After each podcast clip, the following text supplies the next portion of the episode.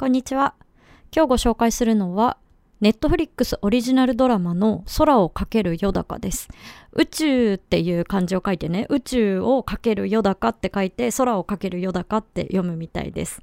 で、ネットフリックスのオリジナルシリーズのドラマです。これ、あの、友達に、友達っていうか知り合いにあの、教えてもらったんですよね。その、ネットフリックスの空をかけるよだかっていうドラマがあって、あの、ジャニーズ WEST の重岡くんが出てるやつで、あの、富田美優ちゃんが出てるやつで、すっごい面白いからぜひ見てくださいみたいな感じで教えてもらって、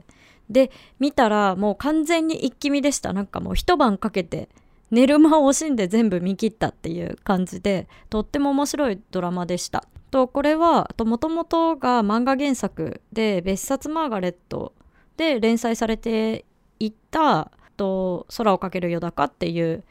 川端四季さんっていう方があの書いた漫画が原作でネットフリックスオリジナルとしてドラマ化されました主演は、えーと、4人基本的に4人の登場人物が出てきて、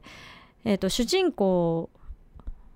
ざくっとあらすじ言うとめっちゃ可愛い小日向あゆみちゃんっていう子と、まあ、太っててブスででそのことをその昔からブスブスって言われ続けてきてその自分に自信がなかったりいじめられてきたあの女の子海根善子ちゃんっていう子と。だからまあそう対照的な2人ですよね。その可愛くって明るくって家庭環境にも恵まれててパーって太陽みたいな小日向あゆみちゃんといい名前ですね小日向あゆみちゃん。とそのまあ家庭環境もちょっとあんまりっていう感じでその太ってて自分の容姿に自信がなくっていじめも受けててっていう感じの海根善子ちゃんっていう2人の女の子と、えー、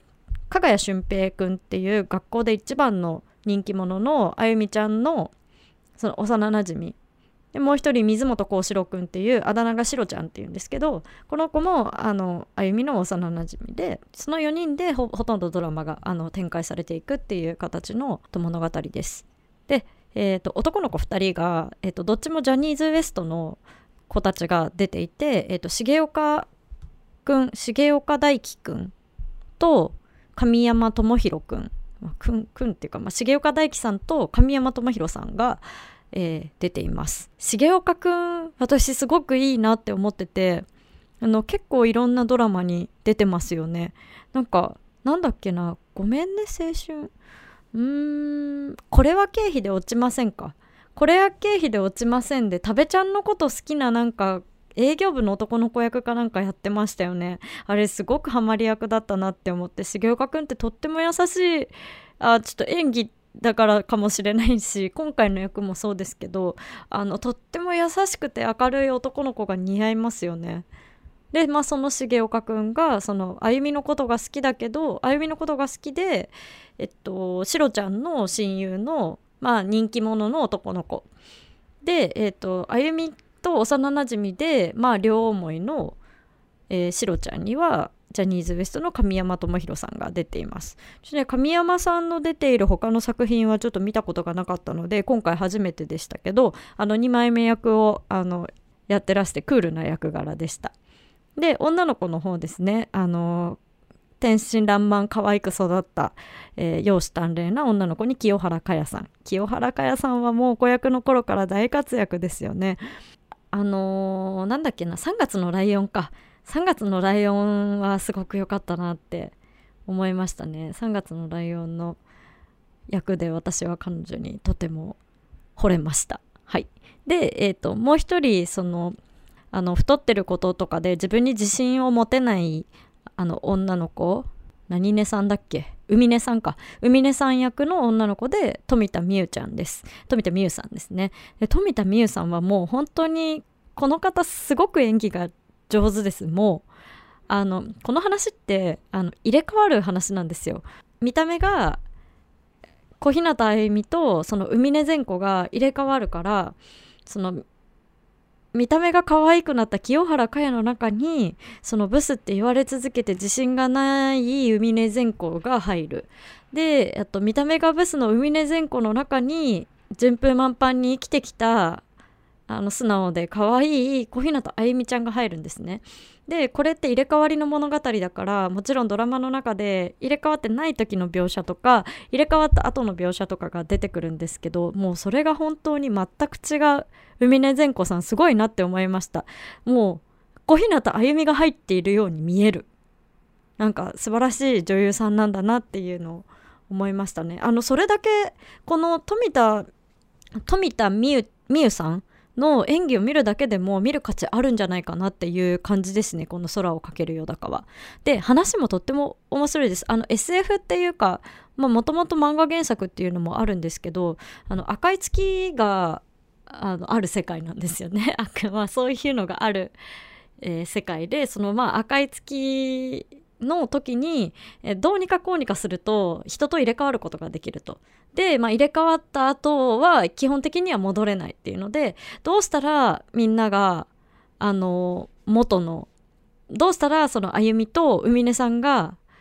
あの元に戻れるのかみたいなのを模索する中でその見た目だけが変わった歩みの歩みっていう可愛い見た目を手に入れた海根善子が本当に見た目だけで幸せになれるのかとかあの今まで感じたことのなかったあの仕打ちをその海根善子の体に入った歩みは体験したりとかね例えばその男子に「おいブスどけ」みたいにからかわれたりとかあの今まで仲すごく仲良くしていたトップ・オブ・ヒエラルキーのね学クラスの中でトップオブヒエラルキーの友達たちにあのえそんなに慣れ慣れしくしないでみたいに言われたりするんですよね。だからそこで感じたことのなかったヒエラルキーみたいなのをあの感じたりだとかあの学生時代によくある出来事ではあると思うんですけどその見た目なのか中身なのかみたいな問題について考えるきっかけっていうか、まあ、考えるにあたってあのとてもこうどっちかに偏って書かれてないっていうか感じがしましたね。